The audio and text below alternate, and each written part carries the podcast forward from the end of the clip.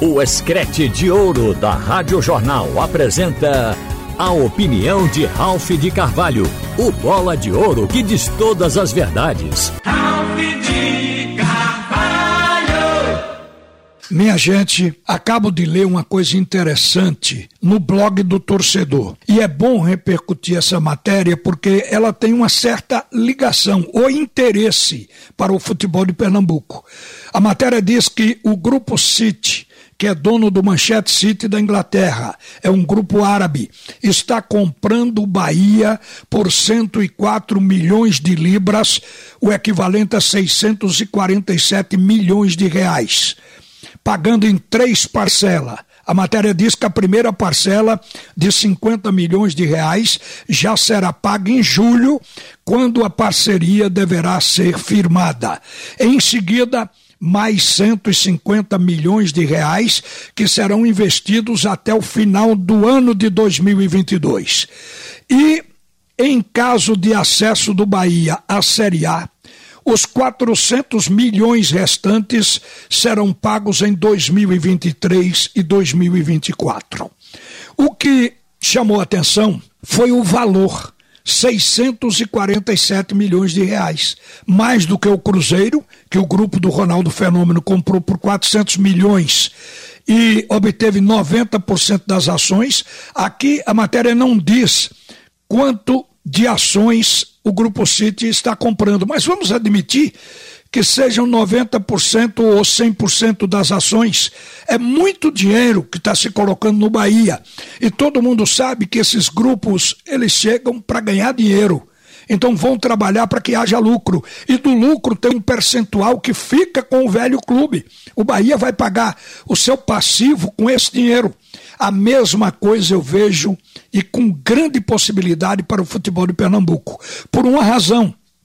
O Bahia tem a oferecer menos do que os clubes daqui, porque o Bahia tem um centro de treinamento, não tem mais estádio.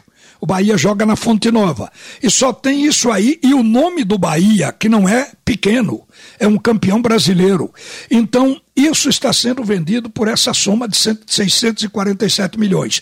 O futebol do Pernambuco, além de três equipes com mais de 100 anos, portanto, com o nome fixado no mercado brasileiro e internacional, quer dizer, todo mundo conhece Náutico Esporte Santa Cruz, são equipes centenárias. Além disso, é bom a gente dizer, existem títulos nacionais nas nossas equipes e o patrimônio que elas podem oferecer a um grupo comprador. A SAF do esporte, a SAF do Náutico, a SAF do Santa Cruz pode colocar os estádios que já será um plus, e os centros de treinamentos que as três equipes possuem. Então eu vejo que o futebol de Pernambuco tem atrativo.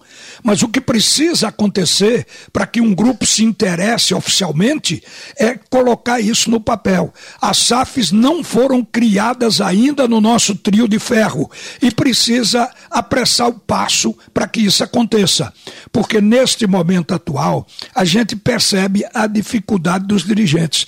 Eles precisam aliviar um pouco o passivo e tem sempre alguma cobrança vindo através da justiça. Isso subtrai do dinheiro que seria para aplicar na construção de um bom time para fazer uma boa campanha, acaba ficando muito menos e aí não se contrata o que quer, se contrata o que pode. E as nossas equipes apenas entram para competir.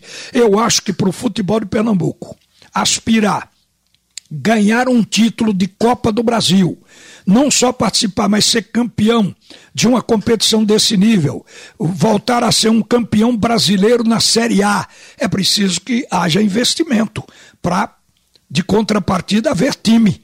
Então, isso só através da SAF, só através de um parceiro vindo através de um grupo financeiro forte, como o Bahia está conseguindo agora. Então, isso dá para nós uma perspectiva boa. O Bahia é um clube do Nordeste, então o Nordeste está conseguindo vender uma equipe por esse valor. Então, a gente tem aqui uma perspectiva muito boa pela frente. Mas a gente vai voltar a falar nisso futuramente. Porque agora eu quero falar do jogo Esporte Ituano. O Ituano chega aqui, dirigido por um velho conhecido, dirigiu o esporte, o Mazola, uma figura querida aqui. O Mazola parece um pouco com Lisca na maneira de falar e de agir. E são dois treinadores queridos dos pernambucanos. O Mazola começou bem esse campeonato da Série B com dois empates e uma vitória, o que é uma campanha idêntica à de Gilmar Dalpozo do esporte até agora. O esporte também tem dois empates e uma vitória. Estão invictas duas equipes. Isso nos faz crer que vamos ter um jogo encardido, um jogo bom, hoje às sete horas da noite. Então, esse jogo na Ilha do Retiro ele é visto com uma certa expectativa, porque o esporte tem bons jogadores que foram contratados recentemente para melhorar ainda o time. A gente só não sabe se Gilmar vai colocar logo de saída a equipe formada com eles, mas seguramente eles entrarão no decorrer da partida se não começarem o jogo. E a gente está falando de Fabinho, um volante que pode realmente melhorar o meio campo do esporte, principalmente na transição. A entrada de Giovani pela segunda vez. Ele participou do jogo anterior contra o Criciúma e agradou plenamente. É um jogador que arruma o jogo na frente, participa, finaliza, é criativo. Quando a bola chega no pé dele, você vê que em seguida ele já teve uma visão periférica, já sabe onde colocar. Então é um jogador importante. E Kaique, a torcida está de olho no Kaique. A torcida gosta de festejar gol, está vendo em Kaique essa possibilidade de que a alegria aumente nos estádios com este artilheiro. Então o esporte tende a crescer. Eu só não sei como Gilmar vai lidar com isso hoje. O Mazola chega aí não apenas desses três jogos invictos no campeonato brasileiro da Série B. Mas se levar em conta também o Campeonato Paulista, são cinco partidas. O último jogo em que a equipe do Ituano perdeu foi para o Palmeiras, um super adversário, um dos milionários do futebol do Brasil. Então isso significa dizer que o Ituano está estruturado, está organizado.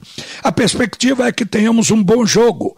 O esporte normalmente começa com o time de sempre e o técnico executa as trocas no segundo tempo. Então o time de sempre no primeiro tempo faz um futebol razoável e no segundo tende a fazer um bom futebol. Mas se ele não colocar os reforços logo, que seja assim. O importante é que vamos ter um grande jogo hoje à tarde. A seguir, Haroldo Costa e o segundo tempo do assunto é futebol. Você ouviu a opinião de Ralph de Carvalho, o bola de ouro que diz todas as verdades.